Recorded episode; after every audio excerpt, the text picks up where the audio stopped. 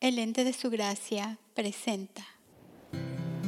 Me dijeron que tenía que buscar a Dios, pero Él me encontró a mí, que tenía que amarlo, pero Él me amó primero, que tenía que darle mi vida, pero Él me dio la suya y me invitó a vivirla juntos.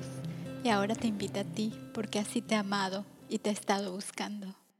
Te saluda Lilia Kane y quiero invitarte a escuchar la serie Reflejos de su Gracia, en donde me gozaré compartiendo de cómo el Padre de la humanidad nos ha restaurado para vivir la vida de nuestro diseño mediante la obra consumada de su Hijo Jesucristo, en la cual podrás deleitarte al ver reflejada su imagen en ti a través del lente de su gracia. Oli Oli Malujía, gozo y paz.